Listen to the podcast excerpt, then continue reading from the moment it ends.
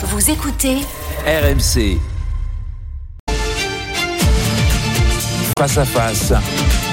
Apolline de Malherbe. Il est 8h32 et vous êtes bien sur RMC et BFM TV. Bonjour Manuel Bompard. Bonjour. Vous êtes le coordinateur national de la France Insoumise, autrement dit le chef. Vous êtes député LFI des Bouches-du-Rhône. Votre réaction, bien sûr, à la nomination de Gabriel Attal, Premier ministre. Est-ce que le, le succès de Gabriel Attal, c'est pas au fond tout ce que vous avez raté, tout ce à côté de quoi vous êtes passé?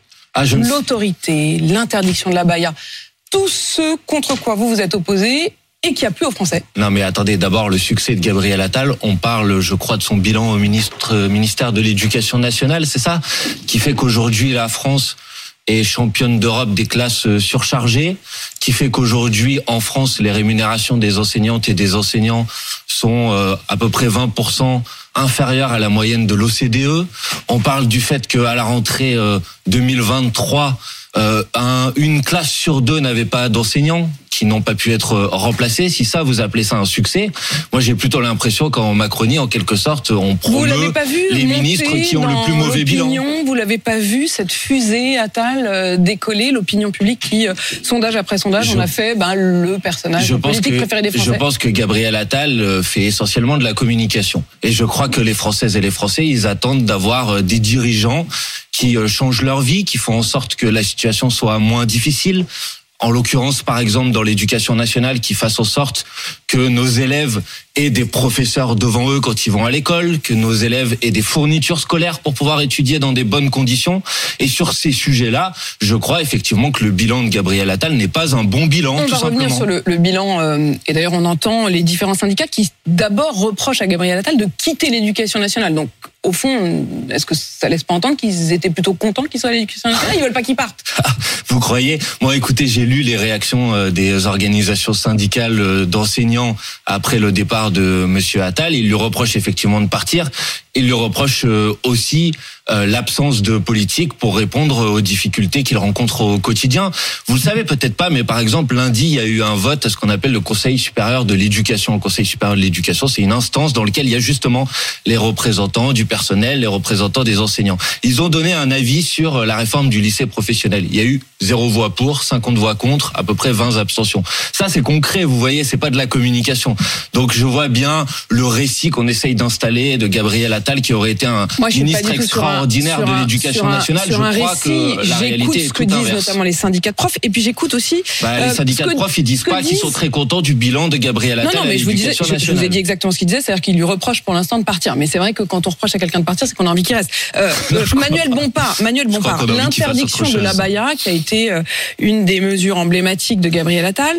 L'autorité, faire de l'autorité, du retour de l'autorité, euh, la sélection, le fait de remettre des examens, tout ça, c'est exactement ce sur quoi vous vous êtes opposé. On est bien Bien d'accord. sûr, mais je continue à m'y opposer. D'ailleurs, je pense que par exemple l'interdiction de la baya a été une formidable opération de diversion pour faire en sorte qu'on ne regarde pas précisément quelles étaient les difficultés de la rentrée scolaire. Et les difficultés de la rentrée scolaire sont celles dont je vous ai parlé euh, tout à l'heure, c'est-à-dire le fait qu'il n'y avait pas d'enseignants pour euh, éduquer nos enfants, c'est-à-dire le fait que nos enfants avaient du mal à pouvoir euh, disposer des livres, des fournitures qui leur permettent d'étudier dans des bonnes conditions. Et je pense que Monsieur Attal est un spécialiste des gadgets de communication, mais ce ne sont pas les vrais problèmes auxquels est vous- confronté aujourd'hui Vous l'enseignement. remettriez la, la baya Mais c'est pas moi qui décide de mettre ou de ne pas mettre Bah, si, euh, si vous la êtes, si vous êtes au, au Non, pouvoir, c'est les ça gens fait qui- des, qui- des décisions. Est-ce que vous réautoriseriez Je pense que bien sûr, je pense que cette mesure était une mesure inutile, qui était une mesure de diversion, Non, mais qui concernait la une question de la toute diversion petite et de poignée. Non, mais c'est pas Sur au-delà, fond- c'est quand même le sujet Sur principal. le fond, vous, elle est Mais moi, j'étais opposé à son interdiction, pouvoir. Apolline de Malherbe. Je suis cohérent. Donc, à partir du moment où j'étais opposé à son interdiction, vous réautoriseriez mais- officiellement mais je- le port de la bien à sûr, Je l'école. pense que c'était une mesure stigmatisante, totalement inutile. D'ailleurs, on nous avait annoncé des grandes difficultés. Il y en a eu aucune, qui était bien la preuve que les jeunes femmes qui euh, mettaient cette tenue n'étaient pas du tout dans une logique d'affrontement. À partir du moment où la loi a été changée, elles l'ont respectée, et je pense qu'elles l'ont mal vécu. Donc, je pense que mais vous reviendriez en mais arrière, oui, en tout cas, parce que si je vous pense que arriviez. c'était euh, une stigmatisation totalement inutile. Bref, vous êtes en train d'essayer de me faire croire que le bilan de Gabriel Attal à l'éducation nationale était formidable. Je pense que c'est un bilan qui est un bilan calamiteux. Et je pense que le président de la République le promeuve en dit long sur la manière avec laquelle on, on progresse en Macronie, c'est-à-dire quand on fait une mauvaise politique. Alors écoutons ce qu'il a euh, dit euh, hier lors de son euh, arrivée à Matignon. Il a parlé notamment du rapport au travail. Travailler doit toujours payer plus que ne pas travailler. Est-ce que vous êtes d'accord avec ça? Ah bah oui, bien sûr, je suis d'accord. Mais alors, dans ce cas-là, j'imagine, par exemple, qu'il va faire en sorte de s'attaquer au fait que cette année, on a connu un record historique de versement des dividendes aux actionnaires. Les dividendes, ce ne sont pas des revenus du travail, alors que dans le même temps, les salaires, depuis deux ans, ont progressé plus faiblement que les prix. C'est-à-dire que très concrètement, les Françaises et les Français ont vu leur salaire diminuer. Donc là aussi, moi, je veux aller au-delà des mots, des grandes phrases. Que Monsieur Attal, s'il veut aller au bout de cette logique, nous dise ce qu'il compte faire pour faire en sorte que les salaires des Françaises et des Français progressent enfin.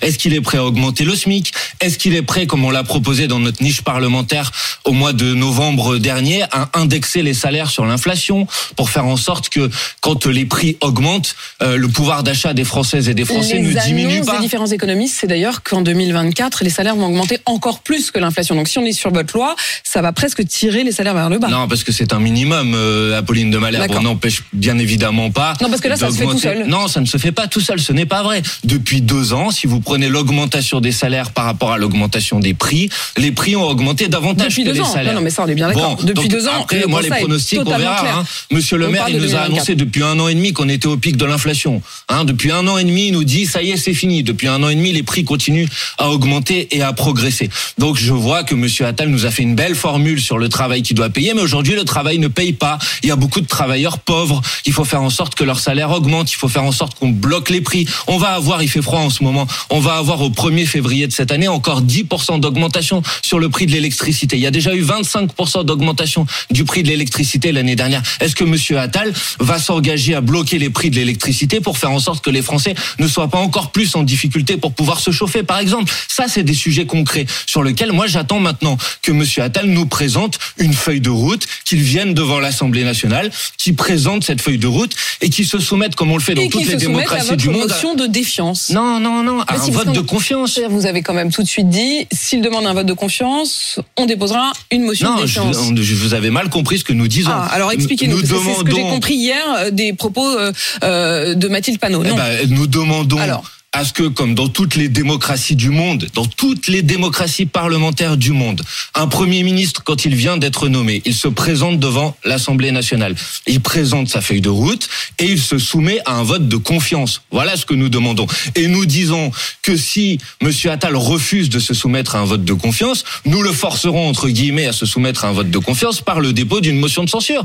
Mais moi, je préfère qu'il se soumette à un vote de confiance et dans ce cas-là, il n'y aura pas besoin de motion de censure. Mais elle se fera naturellement. La Bah, je ne sais pas pourquoi pourquoi ne se soumettrait-il pas à un vote de confiance? Enfin, écoutez. parce qu'il se dit qu'il n'a pas la majorité. Parce Oui, mais écoutez, il y a quand même quelque chose de formidable Mm. dans cette histoire. Monsieur Macron a licencié Madame Borne. Je crois que tout le monde a lu euh, le courrier de départ de Madame Oui. Borne. Tout le monde a compris que c'est lui qui l'avait licencié. Dans une équipe rester. de football, Madame euh, Apolline de Malherbe, quand on licencie l'entraîneur, c'est que les résultats ne sont pas bons. Mm. Donc, euh, qu'est-ce que Monsieur Macron reproche à Madame Borne et qu'est-ce qu'il a l'intention de demander à Monsieur Attal de changer? Ça serait quand même normal qu'on le La sache. logique pour vous aurait été vers la dissolution. Vous Non, la demandez toujours? Non, la logique, c'est que à partir du moment où il y a un nouveau Premier ministre, il nous présente sa feuille de route et il nous dit sur la base de quelle majorité il compte gouverner le pays. Et que s'il n'est pas capable de réunir une majorité, effectivement, on retourne au vote devant les électrices et les électeurs pour qu'il puisse y avoir une majorité. S'il n'y a pas de majorité, on va avoir exactement la même chose que ce qu'on a depuis un an et demi, c'est-à-dire la multiplication des 49.3 à répétition, c'est-à-dire des tractations de couloirs comme on l'a connu tout au long de l'année 2023 pour essayer d'arracher euh, une Mais- mais comment, majorité sur tel ou tel texte ça, de loi. J'ai quand même l'impression que tout ça est très théorique. Euh, on sait que dans les faits, il n'y a pas de majorité. Bah, je ne sais pas, bah, pour je qu'il puisse y avoir. Vous le savez. Mais non, mais parce que Apolline Vous de Malherbe, vous partez du Non, mais principe. vous savez compter. Je sais compter, je sais compter, je sais que euh, vous ce qui constitue euh. aujourd'hui euh, la, la minorité gouvernementale est effectivement Voyez, minoritaire. vous-même vous le dites. Mais Donc bien vous sûr. dites, je ne sais pas, mais enfin vous Mais la attendez, minorité. attendez, attendez, allons au bout du raisonnement. À partir du moment où vous avez un Premier ministre, sa responsabilité, c'est d'aller chercher une majorité pour soutenir sa politique. Mais à partir du moment où il ne veut rien changer, il ne veut rien bouger, il considère que tout le monde doit s'aligner sur ses positions. Alors oui, effectivement, il ne peut pas convaincre de majorité, mais il pourrait avoir une autre démarche, essayer de chercher une majorité pour faire en sorte que sa politique soit soutenue par euh, une majorité de députés et pour, qu'elle puisse être mise en œuvre. Bah alors allons jusqu'au bout. Il vient vous voir, il vous dit écoutez, est-ce qu'on pourrait gouverner ensemble? Vous dites pourquoi pas? Ben, je lui dis qu'est-ce que vous êtes prêt à changer par rapport à ce que vous faites depuis un an et demi, depuis euh, sept ans bientôt? Euh, et si vous voulez mettre en place la même politique, bien sûr que non, puisque je la conteste et que je la combats. Mais si Monsieur Attal, il ne le fera pas, vient me voir et me dit je suis prêt à bloquer les prix euh, sur euh, les produits de première nécessité, je suis prêt à augmenter les salaires, je suis prêt à mettre en place enfin une vraie planification écologique, je suis prêt à passer à une sixième république, bah alors discutons. Mais vous savez très bien qu'il ne le fera pas, puisque tout ce qu'il fait depuis maintenant sept ans, c'est précisément l'inverse que ce que Sur je viens cette de question des salaires, euh, effectivement, il a dit qu'il fallait une plus grande différence entre ceux qui travaillent et qui vivent de leur travail. Et il a laissé entendre, ça veut dire qu'il faut aussi moins aider les autres en quelque sorte. Il l'avait dit d'ailleurs quand il était ministre du budget, il avait dit les classes moyennes ont le sentiment qu'on balance des canadaires d'argent public pour aider ceux qui ne bossent pas. La France laborieuse qui se lève tous les matins en ayant le sentiment de travailler pour les autres, c'est cette France-là qui est notre priorité. Mais attendez, qui sont les privilégiés dans ce pays? Faut arrêter avec cette logique. Vous croyez qu'une personne qui aujourd'hui vit au RSA, une personne qui cherche un travail mais qui n'en trouve pas et qui touche des allocations chômage, vous croyez que c'est une personne privilégiée? Vous croyez qu'elle vit bien? Ah, Vous croyez que quand les prix de l'alimentation ont augmenté de plus de 20%, les prix de l'énergie de 25%, vous croyez que les gens ils vivent bien quand ils n'ont pas de travail Ah, aujourd'hui? répondu par des manifestations. Il avait dit. Voilà qui sont les vrais privilégiés. Il, il s'était adressé à vous, à l'Assemblée. Il avait dit quand est-ce qu'une manifestation a rempli le frigo? Euh, plein de fois au moment du Front populaire quand on a augmenté l'augmentation des salaires. Heureusement qu'il y a eu du- des gens qui euh, euh, se sont euh, pour faire en sorte que la vie augmente. Quand on a euh, obtenu la mise en place de la sécurité sociale, euh, heureusement qu'il y a eu des mobilisations sociales dans ce pays. Et Monsieur Attal, qui soi-disant est censé venir de la gauche, devrait se rappeler que l'histoire de la gauche, c'est justement l'histoire de mobilisation sociale, l'histoire de, de conquis sociaux qu'on a arrachés, pas uniquement par euh, le pouvoir politique, mais aussi par la pression sociale. Il Donc il faut qu'il pas raconter des choses comme il ça. jeune. Oui, oui, il a aussi le manifesté il y a quelques années quand des, des postiers étaient en grève pour défendre leur travail. Il a, il a manifesté euh, contre les postiers qui étaient en grève pour euh, dénoncer les gréviculteurs à l'époque. Un gréviculteur qui est un terme qui a été inventé par Jean-Marie Le Pen. Je voudrais quand même le rappeler Pour vous- ici. pour vous, mais il attendez, pour attendez, il Apolline de de Malherbe. Non, On mais a- pour vous, il est mais il de pour moi, il il- je vous le dis franchement, il ne l'a jamais été de mon Quand point de il vue. était militant du Oui, Parti mais malheureusement, le Parti socialiste a enfanté un certain nombre euh, d'horreurs, comme euh, sans doute Gabriel Attal et Monsieur Macron lui-même D'horreurs Vous diriez en, en fait partie d'un point de vue politique. Oui, bien sûr. Attendez, C'est Apolline un mot de très Malherbe. fort quand même. Ah hein, oui, c'est Bompard, fort. vous diriez il- une horreur. Bah, horreur. du point de vue, du ministre. point de vue, du point de vue de la continuité ou de, Ça du fait qu'il Ça porte. vous a un peu échappé. Vous n'êtes pas très content Non, d'avoir mot. attendez, attendez, Apolline de Malherbe. Je, j'utilise les mots dit. qui sont les Vous miens. dit, Il vous y a, aucun problème. Je horreur, considère que la politique qui est mise en place par Monsieur Macron et par Monsieur Attal est effectivement une horreur. Maintenant, je vais vous dire, on était en train de dire qui sont les vrais privilégiés.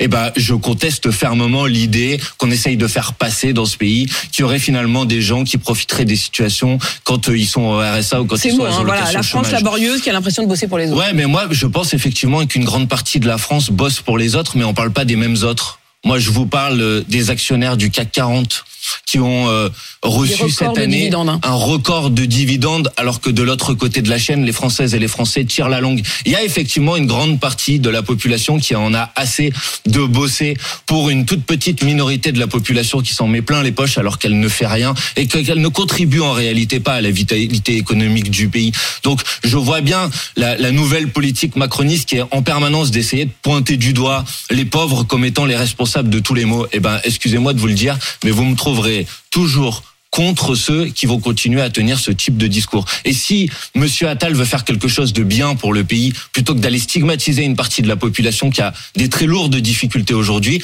qu'il pose la question de comment on va enfin partager les richesses dans ce pays, comment on va faire en sorte que les super profits qui ont été accumulés depuis maintenant deux ans soient enfin taxés tels qu'ils devraient l'être depuis maintenant plusieurs semaines, de faire en sorte qu'on bloque et qu'on encadre les marges, notamment les marges dans la grande distribution, les marges dans l'industrie agroalimentaire qui sont responsables de l'inflation aujourd'hui aujourd'hui. Voilà s'il veut être courageux. Parce que c'est pas courageux de s'attaquer aux faibles. Ce qui est courageux, c'est de s'attaquer effectivement aux forts qui profitent de la situation. Manuel Bompard, euh, voilà la réaction de euh, Jean-Luc Mélenchon hier.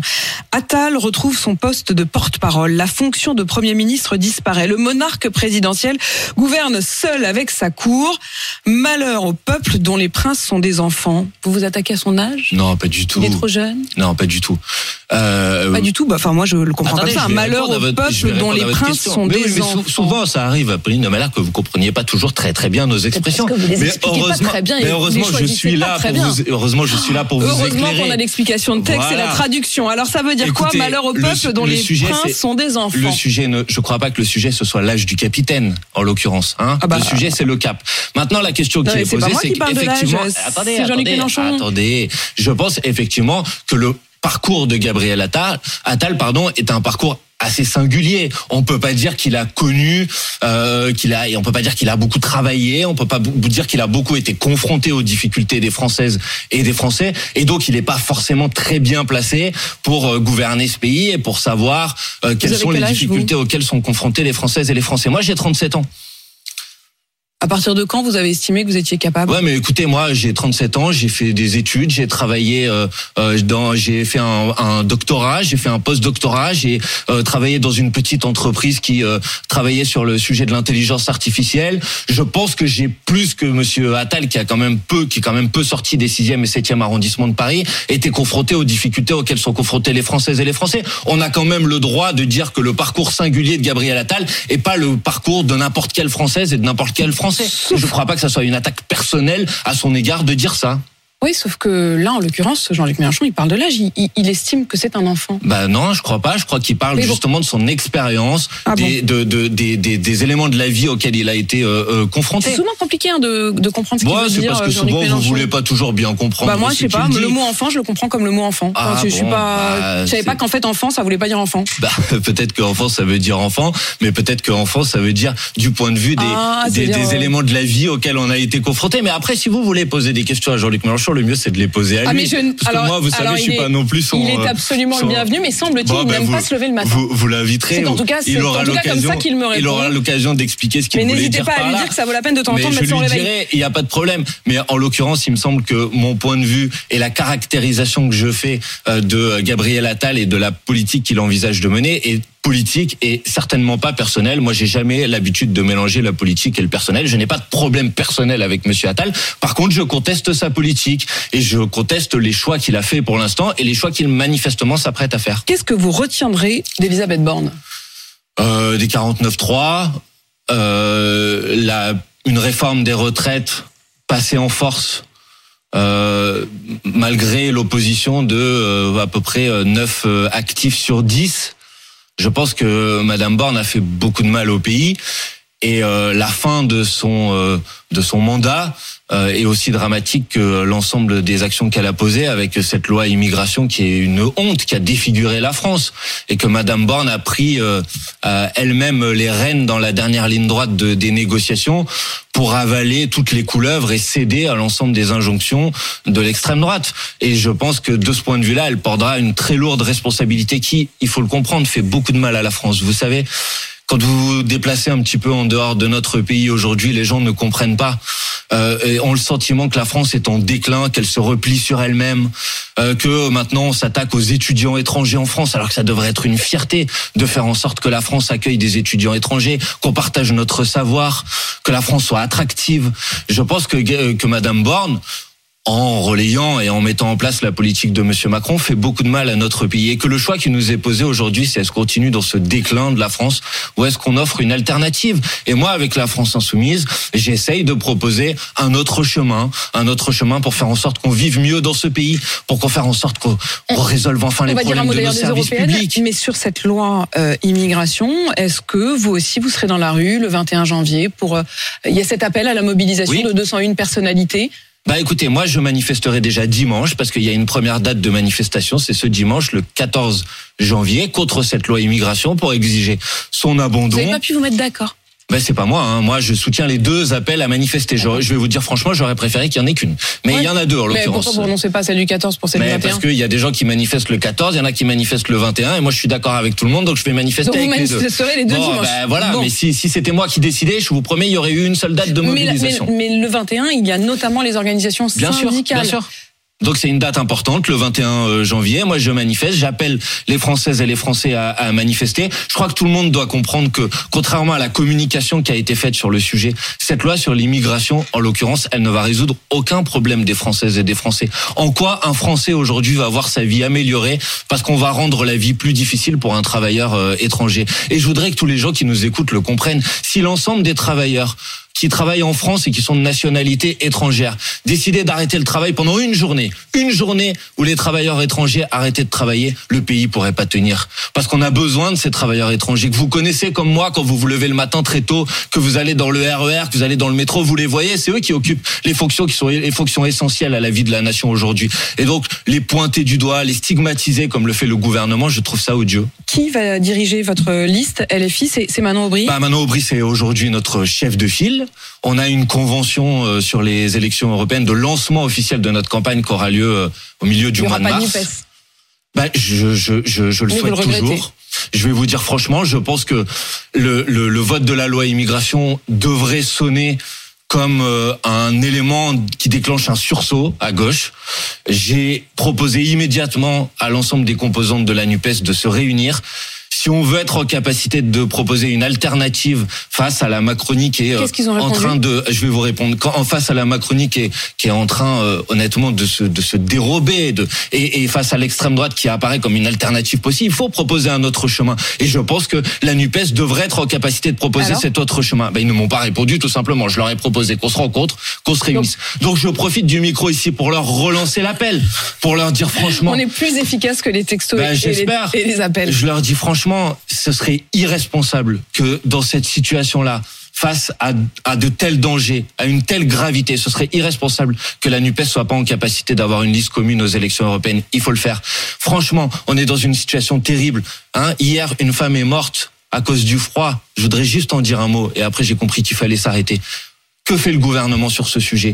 Ok, le théâtre, la comédie du remaniement, à un moment, il y a des difficultés en face de ça. Et ces difficultés, c'est notamment le froid. 300 000 personnes qui dorment dans la rue. Je demande un plan d'urgence pour qu'il y ait zéro SDF, la réquisition des logements vides, enfin des nouvelles places d'hébergement pour faire en sorte qu'il n'y ait pas davantage de gens qui meurent face au froid. Manuel Bompard, coordinateur euh, national de la France Insoumise. Merci, d'avoir répondu à mes questions ce matin. 8h54 sur RMC BFM TV.